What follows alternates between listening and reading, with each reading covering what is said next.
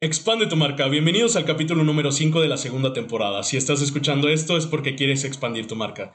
El día de hoy nos compartirá esas pequeñas grandes cosas para expandirnos un amigo y líder de Aguascalientes. Hoy nos acompaña en el estudio Camilo Mesa, rector de la Universidad Cuauhtémoc. Camilo, gracias por venir. ¿Cómo estás? Bien, bien, feliz, contento aquí de, de poder hablar de experiencias, de emprendimiento, que es lo que más me gusta. ¿Quieres multiplicar tus ventas y alcanzar el éxito? Aquí te decimos cómo. Bienvenida y bienvenido a Expande tu marca, un concepto de educación empresarial que cuenta las experiencias de especialistas. En este programa te compartimos lo que las personas han hecho para expandirse. Mi nombre es Michi Granados, te invito a que te quedes y expandas tu marca. Pues agradecerte, como te mencionaba hace ratito que estábamos charlando antes de comenzar el podcast, no tenía el gusto de conocerte en persona, pero se siente una vibra muy, muy, muy padre, muy bonita. Y me atreví antes de esto justamente a, ponerte un pequeño seudónimo de, que va mucho con la trayectoria que yo he seguido que tienes, que es líder en la educación.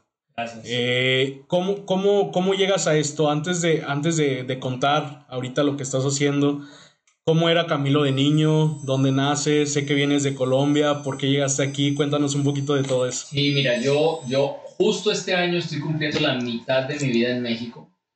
Eh, adoro este país, de verdad yo, yo me siento como un 70% mexicano, un 30% colombiano. Se enojan mis compas colombianos, pero la verdad así lo siento. Me he adaptado a este país de manera maravillosa. Yo vine porque yo en Colombia era, terminé mi carrera de arquitectura, tenía una oficina de arquitectura y decidí venirme a, a, a formar en México en un posgrado. Eh, éramos tres socios, uno se fue a España, otro se fue a Chile y yo me vine a México. Y la gente me dice, bueno, ¿y por qué Aguascalientes? La verdad es que primero porque no se dan cuenta de la espectacularidad del lugar que tienen y segundo porque en la Universidad Autónoma abrieron un posgrado muy interesante que se llamaba eh, Maestría en Diseño Arquitectónico en Experimentación Espacial a Escala 1-1. Okay. Eso es una cosa que hacen los países ricos, o sea, a la gente dice, ¿cómo en la, en la Universidad Autónoma abrieron eso? Bueno, sí, eso lo hace Suiza, Inglaterra, Estados Unidos, Canadá, es lograr cientificar un poco la arquitectura para que los clientes puedan eh, disfrutar el espacio antes de que se haga y eso se hace con eh, bodegas donde se modela el espacio. Entonces era un rollo pues carísimo y la UA se metió en eso y yo estuve en esa okay. única generación porque ya no se pudo volver a hacer por costos y ya empecé ahí, empecé a ser profesor, me invitaron a ser profesor de pregrado en la UA y después me vinculé a la Universidad Cuauhtémoc y ya cuando menos piensa ya había pasado la mitad de mi vida aquí en este país que adoro y, y bueno, a eso eh, yo creo que, fíjate, la conclusión de mi vida hoy es que yo estudié arquitectura para hacer un posgrado en México y en México descubrir mi verdadera vocación que es la educación. Fíjate nomás, ¿qué tiene que ver? Pues, claro. Sé todo, la verdad es que eh, me enamoré de la educación, hoy trabajo no solo en la Universidad Cuauhtémoc, sino en un colegio que se llama Nuevos Horizontes Global School. Ahí estoy con niños desde kinder a secundaria. En la universidad estoy con otros niños de prepa niños de doctorado. Entonces, pues que me toca conocer todo el proceso completo. ¿Cómo, cómo, cómo descubres esa pasión? Justamente estabas estudiando y de pronto te invitan o, o tú quisiste ser invitado. ¿Cómo fue esa pasión por, por educar? No, es una cosa que, que todavía no me explico. Yo estaba en la Universidad Autónoma estudiando y dando clases en pregrado. Y la dueña de la casa que yo rentaba me dice, oye, necesitan un coordinador de arquitectura en la Universidad Cuauhtémoc. Okay. Yo tenía 25 años y decía, bueno, estoy muy chavo, pero voy, ¿no? Y fui y les gustó, presenté un proyecto y me, me aceptaron el proyecto y empecé a desarrollar la carrera, les gustó lo que pasó y un día me dijeron, oye, tienes muchas eh, habilidades administrativas, te invitamos a ser subdirector. Y yo dije, wow, pues puesto administrativo interesante. Como no eh, era y joven también. Sí, como no era administrador, me puse a hacer una maestría en administración. Y bueno, pues ahí estuve un rato de subdirector, después director general, después rector, y ahí me empecé a enloquecer por la educación. Yo te puedo decir que los últimos 15 años de mi vida me la he pasado viajando por el mundo. No, por, no lo digo por presumir, pero he estado hasta en el Polo Norte. Hace, hace dos años estuve en Nuuk, que es la capital de Groenlandia, dando un par de conferencias allá en la Universidad de Nuuk, hablando de educación y paz.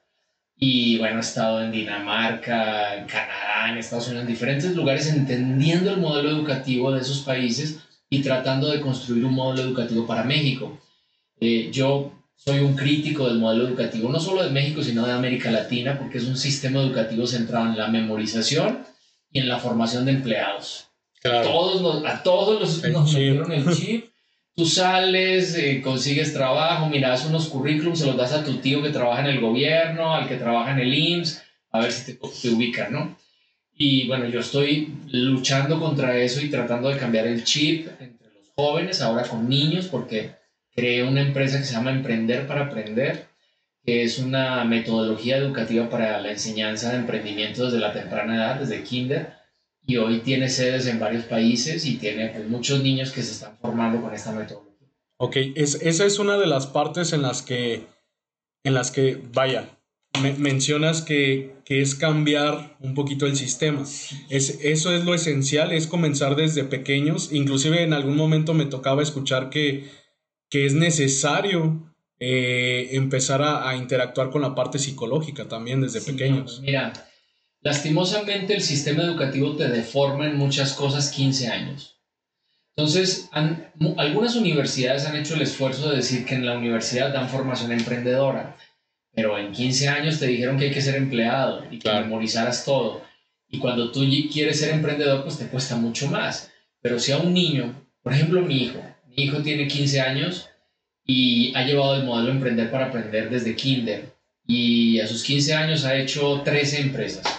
Él ya sabe qué es perder, ya sabe qué es un canal de mercado, ya sabe que, que, que se puede costear mal y con eso te quiebras sea, ya ha experimentado quebrarse, levantarse, éxito, fracaso.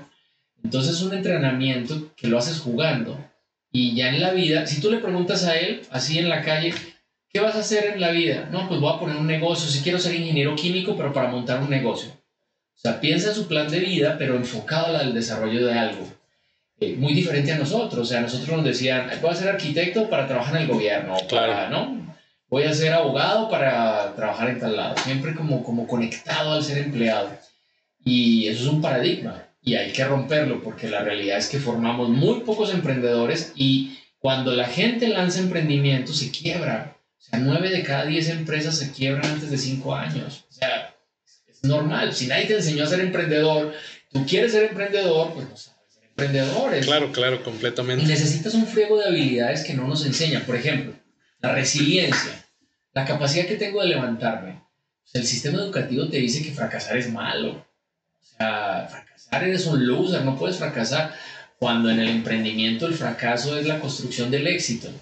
Si no fracasas, no, no eres exitoso. Entonces, es, es otro lenguaje completamente diferente. Ahora, el modelo que nosotros desarrollamos en Emprender para Aprender no se hace dictando o escribiendo cosas. Todo es metodologías activas, es jugando. Ellos aprenden resiliencia jugando, ellos aprenden, aprenden trabajo en equipo jugando, ellos aprenden eh, eh, tolerancia a la frustración jugando. Entonces son más de 10.000 actividades jugando y ellos en el inconsciente. El juego es la mejor manera de aprendizaje significativo. O sea, lo que tú aprendes jugando, raro que se te olvide, ¿no? Los niños, es, es el, el, juego es el, es, el, es el motor del aprendizaje. Entonces, bueno, pues a eso me dedico. Y en la universidad, obviamente, ahí es un poco más difícil porque recibe chavos de muchas escuelas que no han tenido formación emprendedora. Y ahí lo que hacemos es meterlos. Oye, ahorita te traigo una sorpresa con el tema de emprendimiento. Es, una es un boom para el Bajío impresionante. Vamos a hacer una cosa bien loca. Y, y, bueno, ahora les cuento. Pero pues los chavos es cambiarles el chip. O sea, es decirles, a ver, por ejemplo, un kinesiólogo. Para, para, para este ejemplo necesito darte un dato. El nuevo petróleo del siglo XXI es el conocimiento. Es el nuevo conocimiento. Es la generación de cosas.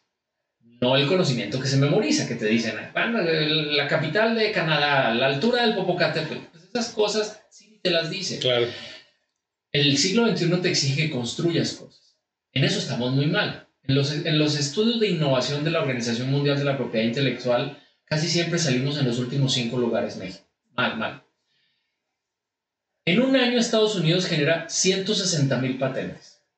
¿Qué es eso? Innovaciones. China, el último año generó 340 mil patentes. En ese mismo año México hizo 417. Eso es, eso es gravísimo, ¿no? en la generación de, de desarrollo. Entonces, si, y ahí voy al ejemplo ahora de, de, un kinesiólogo, por ejemplo. En la universidad le decimos a un chavo de kinesiología, tienes que ser el mejor porque el siglo XXI exige que seas bueno. Tienes que ser buen ser humano porque eso es un ingrediente de la universidad. Pero el tercer ingrediente, tienes que ser un disruptor de tu profesión. Oiga, profe, ¿qué es eso? Bueno, yo necesito que tú empieces a pensar cómo vas a crear las muletas del siglo XXI.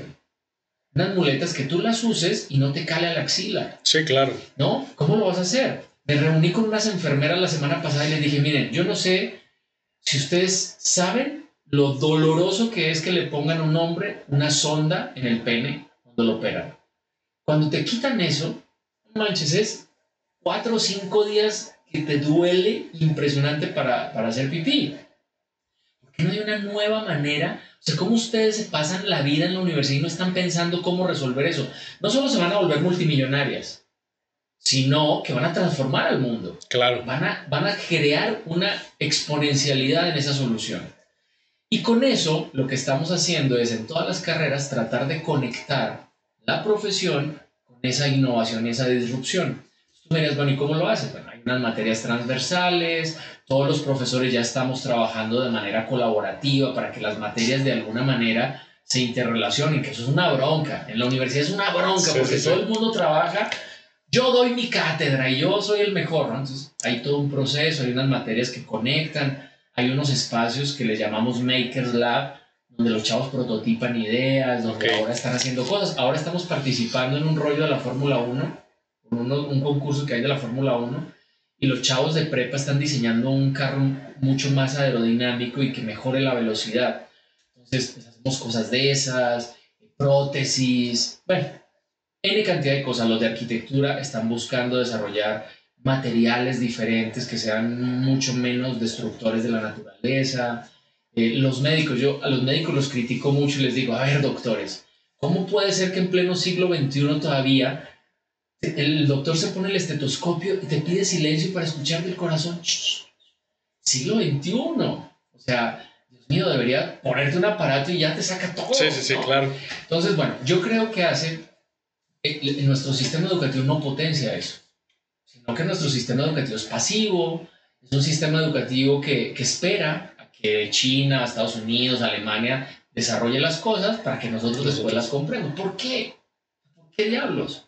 ¿Que es que no seremos capaces de hacer una sonda? Mira, en esa reunión en el pasto de la universidad, que les dije lo de la sonda, y todas, ay, seguramente a usted le pusieron sonda, le dije, sí, me operaron, me pusieron sonda, y me dolió muchísimo cuando me la quitaron y estuve cuatro días mal con eso. Y entonces una chava, oye, ¿y si, si creáramos con un material que se absorbiera en el cuerpo después de un día?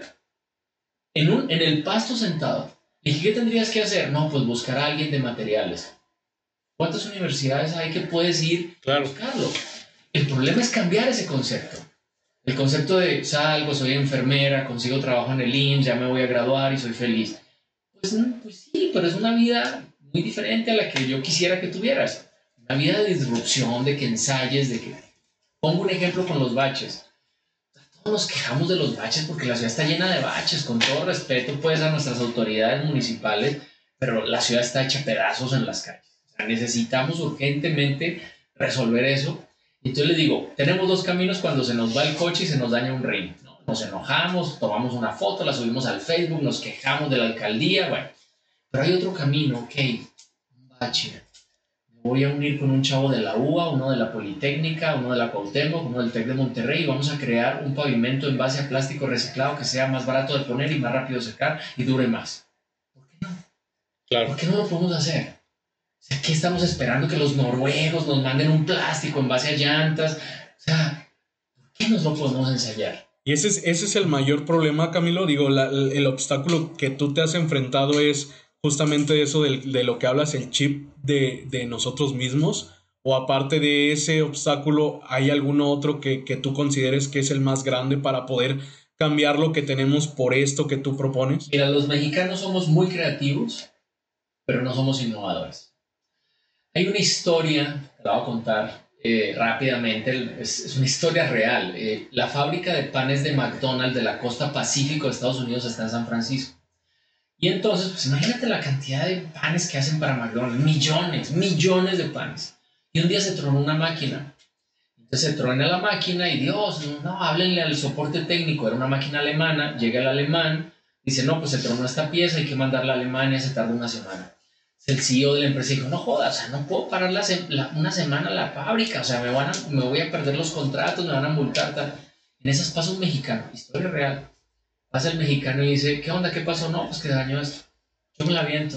A ver, préstenme alambre. Sí, sí, sí. No, masking, ¿no? Y, la arregló, todos, guau, pinche mexicano, qué fregón, ¿no? Siguiente semana se vuelve a tronar la máquina. Ya no le hablen al alemán, ¿para qué es bien cuadrado? Háblenle al mexicano. Llega así, alambre, masking, la vuelve a arreglar. Tercera semana, pasa lo mismo. A la cuarta semana, llega Protección Civil de Estados Unidos y clausura la planta. Eso nos pasa a los mexicanos. Chingones somos, creativos somos, pero pasar de la solución inmediata a la construcción de un proceso que solucione muchas otras cosas en muchas fábricas, no lo hacemos. No sé si es un tema de confianza. Yo, yo culpo al sistema educativo. Es un sistema educativo que no nos deja fallar, es un sistema educativo que no nos enseña a ser emprendedores, es un sistema educativo donde la innovación no es el motor del aprendizaje, la emoción no es el motor del aprendizaje, los niños estudian con miedo. O sea, un niño tiene tanto miedo que lo mejor que le puede pasar es dos cosas. La primera, sacar 10 para quitarse la bronca con la escuela y con su papá. Mira, papá está 10. Oye, ¿eso te hace exitoso? No. Por eso vemos un friego de gente que, que sacaba 5, 4, 3 y es exitosa. ¿Por qué? Porque desarrollas otras habilidades, que son las habilidades del siglo XXI. Toma decisiones, trabajar bajo presión, negociación, todas las habilidades sociales, todas las blandas, ¿no? Trabajo en equipo, ética, responsabilidad, compromiso, lealtad, una gran cantidad de habilidades que no desarrollamos, que ni siquiera nos interesa formar en los niños. Entonces, ahí está la bronca. Yo por eso estoy tan emocionado trabajando con niños, porque los niños te transmiran. Les digo a los niños, de kinder, imagínate nada más. Claro. Si tú entras a un grupo mío del Colegio Nuevos Horizontes Global School, de tercero de kinder, y le dices, niños, ¿cuál es el principal problema de Aguascalientes?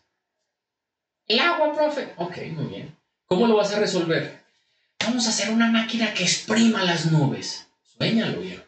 Porque cuando seas ingeniero industrial, vas a desarrollar una planta de tratamiento de bajo costo que se pueda poner en cada casa de Aguascalientes para que recicle el agua 10.000 veces pero suéñalo, porque ya estás interiorizando un problema que tiene Aguascalientes. Mira, ¿sabes cuántas universidades hay en Aguascalientes? Casi 60. No hay un solo protocolo de investigación para resolver el tema del agua, nuestro principal problema. Somos 60 y me culpo, porque yo soy rector de una. No tenemos. O sea, se nos va a acabar el agua, pero ni siquiera hemos sido capaces de pensar que ya no lo vamos a hacer. O sea, nuestros hijos no van a tener agua nuestros nietos no van a tener agua. ¿Cómo lo vamos a resolver? Claro. Sé, la vamos a traer de Jalisco. No sé. Pero sí creo yo que hay que interiorizar ese conocimiento y hay que dejar a los niños soñar. Los niños son actores. la gente cree que los niños son estúpidos. Los niños son actores de la sociedad. O sea, los niños son, son, son ciudadanos activos. Eso lo dice Loris Malaguzzi que es, es el creador de la filosofía más importante educativa que hay en el mundo según la Universidad de Harvard, que se llama Reggio Emilia, italiana. Y bueno, a mí me encanta, de hecho mi esposa hace mucha investigación en esa filosofía educativa, va, a Italia a hacer investigación sobre eso. Y, y la verdad es que ahí, ahí, ahí el niño es, es partícipe de la sociedad, o sea, el niño no es un agente pasivo, una caja vacía que hay que llenar de cosas, no, el niño es parte de esa sociedad y participa en esa construcción de la sociedad. Entonces, bueno, si me preguntas, hay que mejorar el sistema educativo. Camilo, y por ejemplo, ahí, vaya, hay educación privada y hay educación pública. ¿Qué hacer justamente para que todos los, los estudiantes, todos los niños, todos los adolescentes, sin pensar en si estás en educación pública, en educación privada, qué se necesita para que justamente cambiemos el chip de todos, no nada más de, vaya, de algunos segmentos? Ese es, ese es, ese es, el, ese es el punto. Te voy a contar dos historias. La primera. La primera historia fue una cosa loca que me pasó en el gobierno de Peña Nieto. Un día tocaron la puerta del colegio Nuevos Horizontes y dijeron, oigan, ustedes tienen un modelo educativo de emprendimiento. el presidente Peña Nieto está muy interesado en conocerle. Cuando fueron a decir eso, yo dije, esto es una extorsión. Pues sí era cierto. Me, hicieron, me dijeron, el secretario Guajardo lo quiere ver. Ir a México tal día. Fui y no me recibió Guajardo, pero me recibió Enrique Jacobs, que era el director de, de todo el tema de emprendimiento del gobierno de Peña Nieto. Me dice, mira, tu modelo es maravilloso, queremos hacer un, un análisis de él, vamos a hacer una prueba piloto a 50 mil niños y vamos a usar tres metodologías que hemos detectado que son las mejores. Una es esa y otras dos. Dice, la que ganes, vamos a usarla para aplicársela a todo el sistema educativo mexicano. Me acuerdo que mi socio brincaba en una pata y dijo, nos volvimos multimillonarios. Y yo le decía, no, viejo, vamos a cambiar a México. Correcto. Vamos a cambiar a México. Y bueno, yo feliz y tal, entonces escogieron que los de la sierra y que los de Zacatecas y los del sur y la, una cosa maravillosa. ¿Sabes por qué no pasó? El sindicato no dejó. Okay. Se frenó en el sindicato. Dijeron, nosotros no dejamos aplicar esto porque sí, o nos van a pagar más a nosotros los maestros por aplicarlo. No, pues no Una cosa de verdad muy triste, muy triste, pero de mucho aprendizaje. Esa fue la primera historia. La segunda, ¿cómo hacer para impactar al sector público, que es el más importante, el mayor? Yo te voy a decir qué estoy haciendo. Es muy difícil porque no hay la voluntad, de verdad, no hay la voluntad de cambiar las cosas, pero vivimos en un estado donde sí hay voluntad. Aguascalientes para mí sigue siendo la Suiza de México. Así tengamos 80 mil broncas y mil problemas y cosas, esto sigue siendo la Suiza de México. Hay unos estados donde de verdad no es imposible trabajar. Bueno, tengo una amiga que es la, directora de la, la directora de la secundaria 42. La secundaria 42 está en el Cerro del Oriente, hasta donde ya no hay, donde ya no hay más para dónde, allá está la secundaria 42. Esta señora que se llama la doctora Laura Boscos, que si nos escucha la saludo y le mando un beso enorme, ella está cambiando el paradigma con sus profesores de cómo educar en un sistema de metodologías activas, con trabajo en equipo, con trabajo en base a proyectos, a retos. Bueno. Entonces yo le dije, Laura, yo voy a adoptar tu escuela. Yo te voy a regalar mi modelo educativo y vamos con empresarios, vamos a equipar tu escuela para que tenga la infraestructura de una escuela privada. Okay. Y vamos a hacer el ensayo, a ver qué pasa. Porque mi tesis es que los niños están retrasados en su aprendizaje y en su desarrollo emprendedor no por capacidades, sino por oportunidades. Si nivelamos la mesa, un niño de aquí del norte de la escuela más fresa va a tener la mesa igual de pareja que un niño de la secundaria 42 allá en el cerro. Y lo estamos haciendo. Entonces ahí va el proyecto, la idea es aplicarlo a otras tres secundarias, ¿no? Entonces ya, ya metí a Coparmex y les dije a Coparmex, le dije, viejo, necesito que pongan dinero porque hay que equipar cosas, hay que poner un muro de escalar porque es, es muy importante todo el tema del, lograr objetivos a través de metas, hay que poner un, eh, un ágora para recuperar habilidades sociales donde los niños defiendan sus ideas.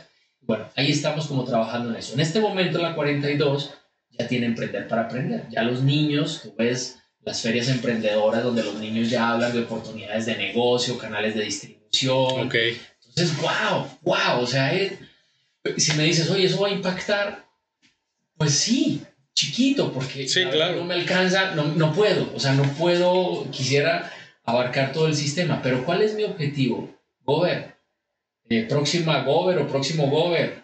Eh, aquí hay un ejemplo vamos a tratar de buscar el cómo aplicar esto a todo el sistema educativo de, Aguascalientes, por lo menos, ¿no? Entonces, es como, como sembrar para de alguna manera cosechar después. Es, es, eso es algo que, que detona prácticamente algo que realmente detona en la educación de todos y para poder, para poder expandir también las ideas de cada uno es las oportunidades que tienes o qué otras cosas también pueden ayudar a detonar justamente las ideas y, crecer como, como persona y profesionalmente? Son varias cosas. Primero, tienes, sí tienes que tener una, una preparación. Yo creo que se te abren mucho más el abanico de posibilidades cuando tienes preparación, cuando tienes un conocimiento, pero hay oportunidades en la vida. Si tú eres, decía un profesor que yo tuve que me encantaba, que se llamaba Oscar Rivera Melo, ojalá siga viviendo, porque ya estaba viejito, de la UNAM, él me decía, hay que ser fijadito. ¿Qué es ser fijadito? ¿Qué, qué hace falta? ¿Qué, qué, hace falta para resolver? ¿Me entiendes? O sea, no puedes pasar por la vida como, consumista más, ¿no? A ver, ¿cómo, cómo mejor esta botella? ¿Cómo, ¿Qué hago con este teléfono? ¿no?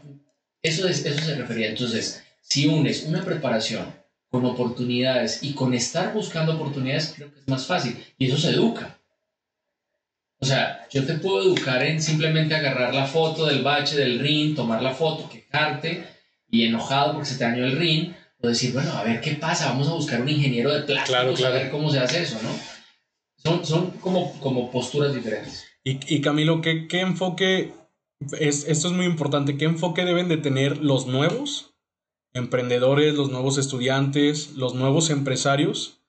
¿Y qué enfoque también deben de tener los actuales? Porque digo, pasado la pandemia, muchos enfoques que debieron de haber ya cambiado no se han cambiado, como lo que mencionabas, innovar, digitalizarte inclusive. ¿Qué, ¿Qué, es el enfoque que viene justamente o que ya es, pero que debemos de ahora sí que meter ese chip realmente y, y, y hacia todos, hacia estudiantes, emprendedores, empresarios? Mira, hay, hay muchos autores que dicen que si, tú, si lo que tú vendes no se puede vender en Internet en los próximos años, estás a quebrar. Eso es como muy dramático. Claro. Pero lo dicen varios futuristas. Pero yo estoy metido en un rollo más profundo que tiene que ver con lo que me estás preguntando, que se llama capitalismo sostenible. ¿Qué quiere decir este desmadre? Yo no creo en la izquierda sea, respeto al que cree en la izquierda, pero yo no creo en la izquierda. Me parece que está totalmente demostrado que ese modelo no funciona, que hace a los países más pobres y más doblegados. No creo en regalarle cosas a la gente, pero sí creo que a la gente hay que nivelarle la mesa. si está la mesa muy inclinada, va a ser muy difícil que salgas. Bueno, pero tampoco creo en este capitalismo absurdo en el que estamos metidos. O sea, hoy, mientras estamos aquí sentados, el 1% de la población mundial tiene el 86% de la riqueza. O sea, no jodas. Es imposible seguir en ese ritmo. Nos vamos, vamos a tronar. Todos los desmadres que estamos viviendo en muchas partes del mundo, sobre todo en América Latina, se deben a esa desigualdad. O sea, nos olvidamos completamente. Bueno, lo que vivimos en México.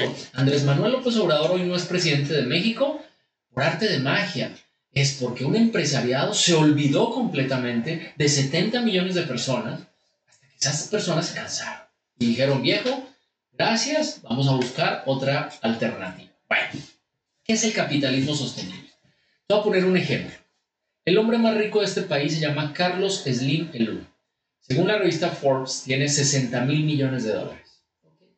¿A qué se dedica Carlos Slim? Muchas cosas, pero entre ellas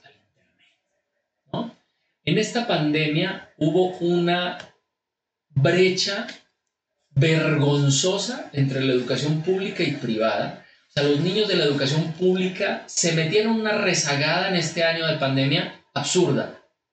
¿Sabes por qué? Porque no tenían una computadora y no tenían internet en su casa. Y el hombre más rico de este país se dedica al internet.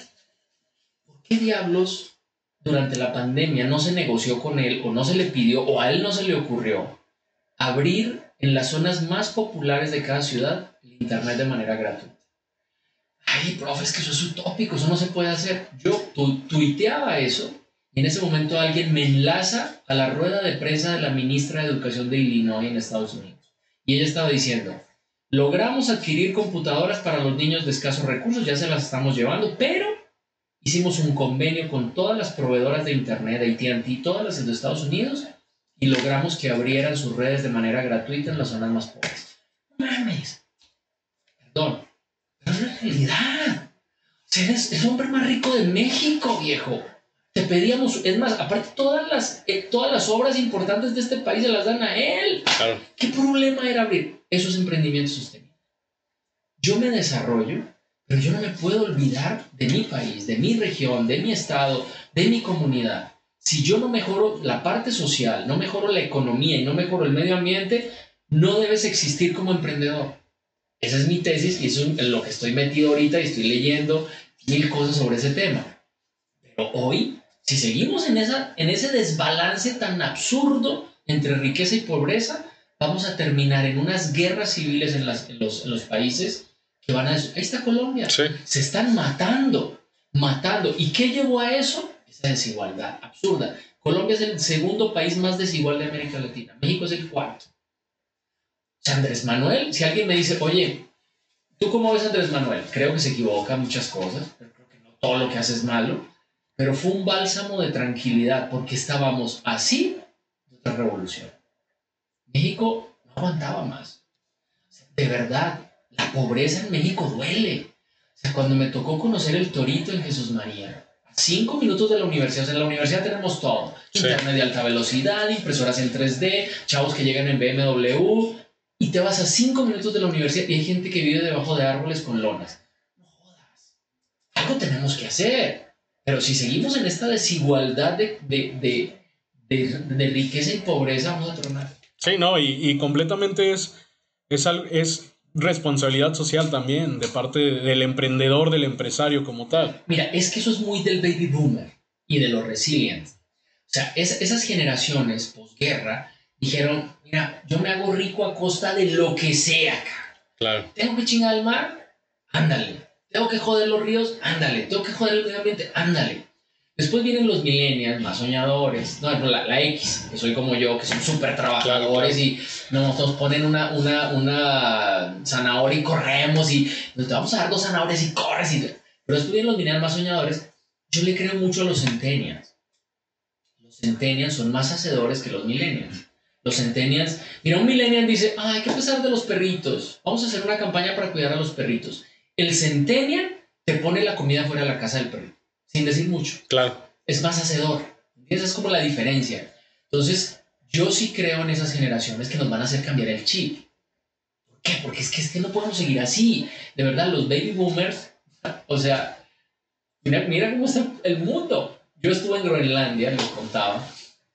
Neta, cuando me explicaban lo que le hemos hecho a este planeta, o sea, viéndolo con mis propios ojos, lo que le hemos hecho al refrigerador del mundo, bueno, al mundo entero, pero el daño que se ve reflejado en el refrigerador del mundo. Imagínate que tu refri se te dañe, se pudre la carne, viejo. Así, así nos está pasando. Con el refrigerador del mundo cada vez está peor, cada vez está más dañado. Entonces duele, duele. Y, y lastimosamente no hay esa responsabilidad. Y esa responsabilidad se refleja en nuestros baby boomers ahí. Hey, no, no quiero pagar seguro social, no, pues no le pagues. Oye, no hay que pagar impuestos, no, pues dale la vuelta, no eh, hay que destruir el, hay que echar el, todos los eh, químicos al río, pues échalos, Diego, no hay problema, no se da cuenta. Yo soy amigo del gober, así es. Bueno, esa es la vida, es la realidad que tenemos. Eso hay que cambiarlo. Hay que educar diferente. un niño tiene que crecer siendo emprendedor, pero tiene que ser un emprendedor sostenible, que es diferente a sustentable. O sea, sustentable está solo enfocado al medio ambiente, pero sostenible está enfocado a todo el tema económico, a todo el tema de mejora de la sociedad, de las condiciones y también lo ambiental. Camilo, pues se nos, se nos va el tiempo. ¿Algo, algo que te gustaría agregar para terminar, algún mensaje a estas nuevas generaciones, de igual forma también a las generaciones actuales como Baby Boomer, etcétera? ¿Qué, qué, qué hay que hacer en conjunto? Porque creo que, que, es un tema de conjunto también al final de, del día de no nada más yo, yo, yo, sino justamente de, esas alianzas estratégicas, de esas personas, de, escuchar, de también pedir ayuda inclusive. Eh, ¿Qué otro mensaje podrías darles a estas personas que nos escuchan y que se vayan con eso, ¿no? Para, para terminar. Los invito a que vean una plática que tengo que se llama Las 10 llaves del éxito, que habla, no, no, no es, no es un coaching, no. Son 10 cosas que hay que formarse en el siglo XXI. Pero amén de eso, hay, hay tres cosas que son fundamentales. Primero tiene que ser buena. si, eres, si te vas a dedicar, si vas a autoestudiar, sé bueno. Si vas a ir a una universidad, sé bueno. No significa memorizar, no. Sé bueno es ser el mejor mercadólogo, el mejor fotógrafo. O sea, tienes que ser bueno. El siglo XXI no permite la mediocridad. Tienes que, ¿cómo se hace uno bueno? Capacitando. Trabajando. Segundo, tienes que ser buen ser humano. O sea, no te puede pasar desapercibido los inmigrantes que nos están visitando Centroamérica. Oh, es que no le voy a dar dinero, viejo. Es que esto no es un tema de lana. Abre la ventana, salúdalo y dile, viejo, esta camisa ya no me queda. Ojalá a ti te quede. Suerte en tu viaje. Estamos muy deshumanizados. Nos está valiendo madres el dolor del otro. Se está matando la gente en México y, ay, son los narcos. Jodas, hay una gran cantidad de niños que están, con, que están sufriendo estas situaciones en Iztapalapa o en no sé en qué lugar en, en el Estado de México Una niña, una bala perdida, se le incrustó en la espalda, parapléjica a los 11 años. Tenemos que humanizarnos, tenemos que ser buenos seres humanos. Y la tercera es ser disruptivos. Claro. Estas jodas que tenemos en nuestras manos, estos aparatitos, este teléfono que cualquiera tenemos inteligente, es miles de veces más potente que el computador que nos llevó a la luna. Esto no es para mandar fotos sexys únicamente, ni para videojuegos. Esto es una herramienta para vender, para conectar al mundo entero. Necesitamos usarlo inteligentemente. No lo usamos, jugamos con esto. La verdad es que es una herramienta que nos conecta al mundo. Entonces, yo, yo creo que hay que ser buenos, buen ser humano y disruptivos. Y aparte, véanse las 10 llaves, porque ahí habla de toma de decisiones, resolución de conflictos, ser perseverante. Son como 10 habilidades que, creo yo que son bien importantes en el siglo XXI. ¿Y en qué redes, en qué redes sociales te podemos seguir? Todas. Estoy como Juan Camilo Mesa Jaramillo, nada más que mesa es con S, mi mesa es con S de table, de, mesa de comer. Juan Camilo Mesa Jaramillo, estoy en Facebook, Twitter, Instagram, todas estoy. Perfecto. Estoy ahí, busquen, me agregan. En YouTube tengo algunas conferencias. Es justo, hay una ahorita que subimos, la más nuevecita, que es de emprendimiento sostenible. O sea, habla de todo lo que estuvimos hablando ahorita. Perfecto. con imágenes, pues. Pues muchas gracias Camilo, agradecerte una vez más por, por asistir, por acompañarnos, agradecerle también a todas las personas que nos ven, que nos escuchan, e invitarlos también a que nos sigan en nuestras redes sociales como arroba expande tu marca y nos vemos en un próximo capítulo. Camino, muchas gracias. Muchas gracias, saludos a todos. Gracias.